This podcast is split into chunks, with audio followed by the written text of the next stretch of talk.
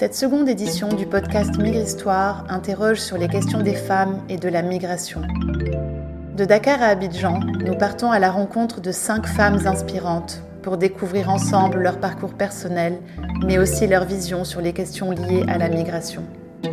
Quelles doivent être les réelles motivations au départ? Dans quelles conditions partir Ou encore partir rime-t-il toujours avec réussir? Migre Histoire décrypte de nouvelles expériences et récits de vie influencés par les tendances actuelles au sein des communautés locales. Rappeuses, artistes, graffeuses, chanteuses ou entrepreneuses, nos cinq invités nous ouvrent les portes de leur univers le temps d'une parenthèse 100% féminine.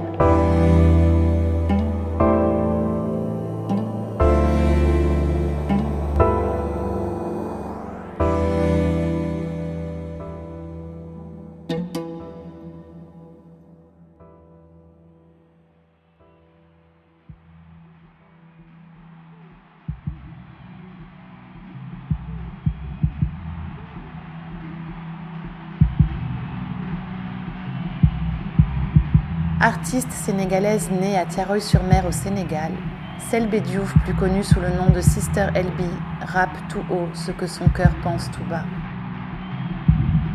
Activiste féministe revendiquée, Selbe se bat pour porter toutes les voix de celles que l'on n'entend pas. À travers son morceau Jigen, qui signifie femme en Wolof, elle rend hommage à toutes celles qui luttent dans l'ombre et le silence.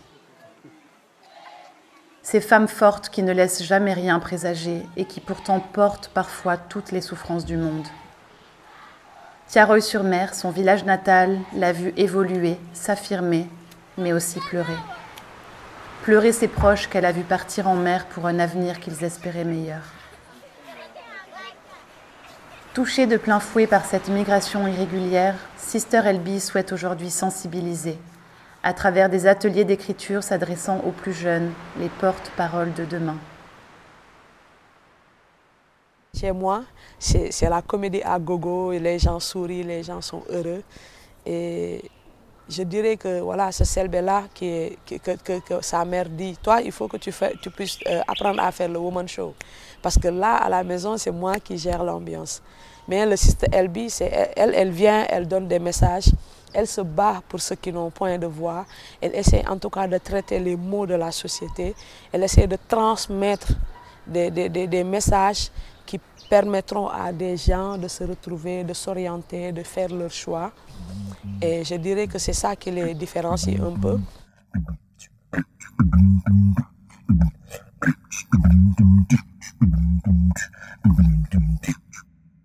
J'ai commencé les pop à bas âge quand j'avais 13 ans à Tiaroy-sur-Mer.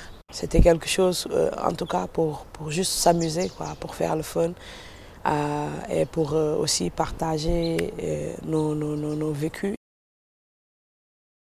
Être femme au Sénégal et, et, et, surtout femme rappeuse, c'est pas évident. Il y a beaucoup de stigmatisation, il y a beaucoup de choses qu'on va dire derrière ton dos. Tu es obligé d'être un peu fort. Tu es obligé de, de, de, créer une carapace qui te permet d'être protégé des gens qui, qui, qui, vont te jeter des pierres. Et ça a forgé mon image de telle sorte que beaucoup de gens ne me verront pas dans certaines formes de, musique qui n'est qui qui qui pas 100% engagée.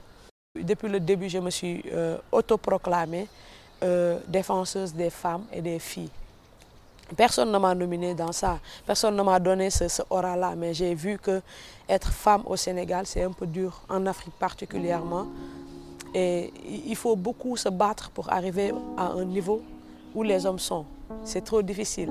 Toi, tu te lèves, tu, nettoies la maison, tu, tu, gères le repas. Après, tu, tu écris des textes, tu pars euh, enregistrer, tu pars faire ta promotion. Alors que les hommes, ils se lèvent, ils se lavent, tac, c'est parti, ils écrivent, ils partent, ils gèrent. Toi, tu as mille et une choses à faire avant de, de, de, montrer le talent que tu as en tant qu'artiste.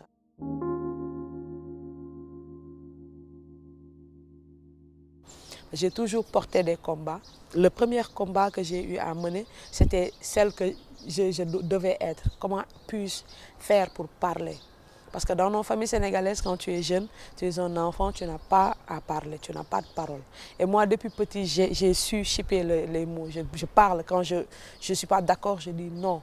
Et beaucoup de gens s'attendaient à ce que je sois dans cette posture-là d'artiste ou de quelqu'un en tout cas qui défend, qui est là à parler pour les autres. Et je m'oublie carrément quand je suis au devant de la scène. Je me fais plaisir en parlant aux gens, je me fais plaisir en, écrivant des textes, mais quand je, je parle, quand je, je suis dans une posture d'artiste, je change carrément de, de, de, de, caractère. Je dis que ce message-là, ça me vient du cœur. Alors pour le transmettre aux gens, il faut aussi leur donner cette impression-là pour qu'ils puissent se dire, elle, elle parle mais sans tricher et elle est sincère dans ce qu'elle fait.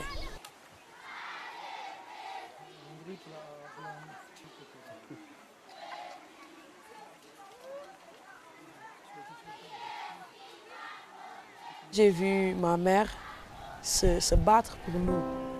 J'ai vu ma, ma grand-mère se battre pour sa famille. J'ai côtoyé des femmes dans la rue, j'ai côtoyé des femmes dans la musique. Et j'ai vu ce force qui est en eux, ce force de vouloir faire réussir leurs enfants, ce force de vouloir faire évoluer leurs enfants à un point où elles s'oublient, à un point où on leur dit jamais bon courage, on leur dit jamais félicitations, on leur rend jamais hommage euh, si, elles ne sont mortes, oui. Mais si elles sont en vie, elles n'entendent jamais vous êtes fort, vous êtes bon, vous êtes les meilleurs. À chaque fois, les chansons que j'avais euh, en tout cas habitude de voir qui est décernées aux femmes, c'était de dire nous, on nous violente, on nous frappe, on souffre.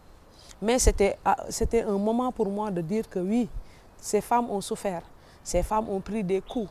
Mais alors rendons leur hommage montrons-leur que malgré tout ces, cette abnégation-là, tout ce vouloir, en tout cas gérer la famille, toute cette force qui est en vous, vous méritez de, vous asseoir et qu'on chante pour vous.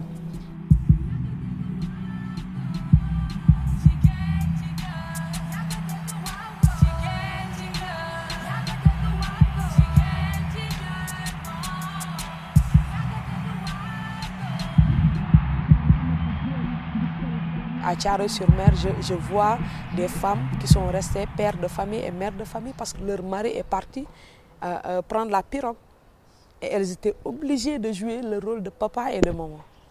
Et pour montrer que ces femmes sont fortes, elles, ont eu des, hommes, elles ont géré des hommes, elles ont canalisé des hommes pour qu'elles puissent être, devenir quelqu'un dans leur vie.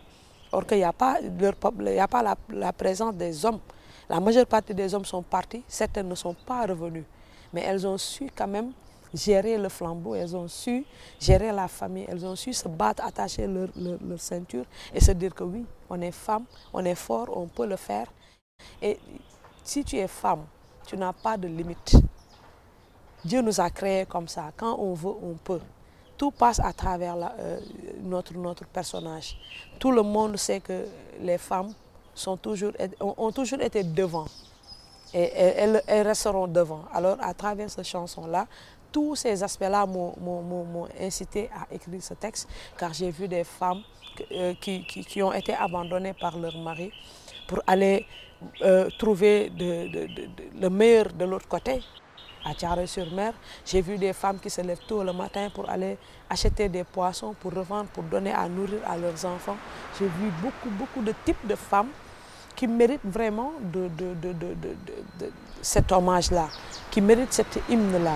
Les femmes euh, peuvent arriver à un niveau où elles peuvent gérer tout, même si c'est un peu dur, elles peuvent le faire. Et à la fin, je leur dis, vous méritez cette aura-là, vous méritez ces chansons-là, alors prenez-la comme une hymne de, de, de réussite pour vous.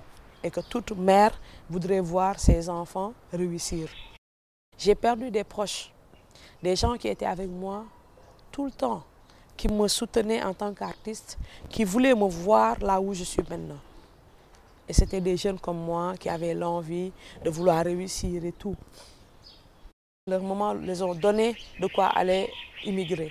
Juste pour montrer que les femmes, elles, elles ont toujours eu cette manière de voir, de, de céder aux caprices en tout cas de leurs enfants, de leurs maris, etc.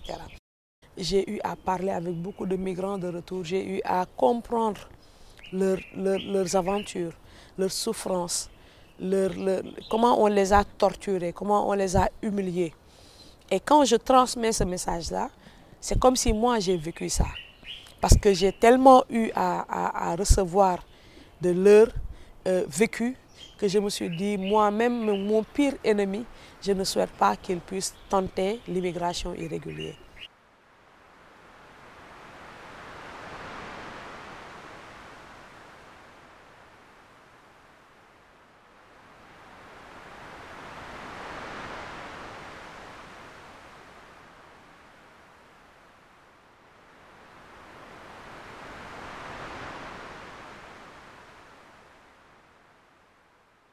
Tout le monde a le droit de voyager. C'est un droit. Tu es né, tu dois voyager, tu dois expérimenter la vie. Mais essayons quand même d'être de, réglo, de passer dans des voies vraiment qui sont réglo. Parce que sinon, on risque de, se fatiguer, de perdre notre argent, mais aussi de mourir pour rien. Et il y a des choses qui, qui, qui n'en vaut pas la peine vraiment. Ces ateliers d'écriture vont être concentrés autour de l'immigration. Je vais essayer quand même de réorganiser ce projet-là pour essayer de fournir des ateliers d'écriture pour les plus petits et les, les, moyens. Pour au moins laisser dans leur tête que sensibiliser, ça doit être quelque chose de normal.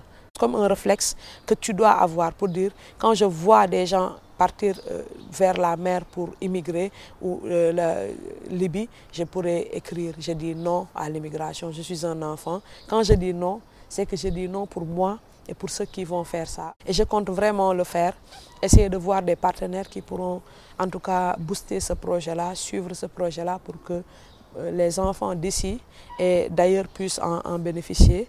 Euh, je, pense aussi à décentraliser ça par rapport à Dakar, Pékin, Kermassar, Guédiawaye, mais aussi dans les régions. Parce que euh, le Sénégal ne se limite pas qu'à Dakar. Et les régions aussi, il y a des, gens qui méritent d'avoir des informations par rapport à l'immigration. Et ces enfants-là ces enfants seront les relais vers leurs parents pour leur dire, nous, on a appris aujourd'hui quelque chose qui nous, elle celle qui nous a donné cette technique d'écriture-là nous a dit que les gens meurent. Les gens meurent de soif, les gens meurent parce qu'elles ont faim, mais les gens meurent parce que simplement le temps change et les gens ne supportent pas. Il y a, des, il y a nos frères qui meurent et ce n'est pas normal. Si un enfant dit ça à sa maman, pour moi, ce sentiment de regret va s'installer et les gens auront tendance à vraiment ne plus euh, utiliser cette pratique-là pour, pour immigrer.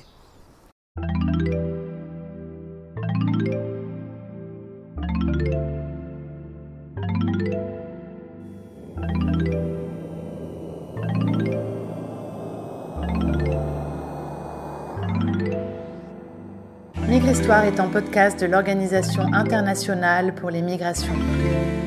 Cette deuxième édition a été réalisée avec l'appui financier du projet Cinéma Arena.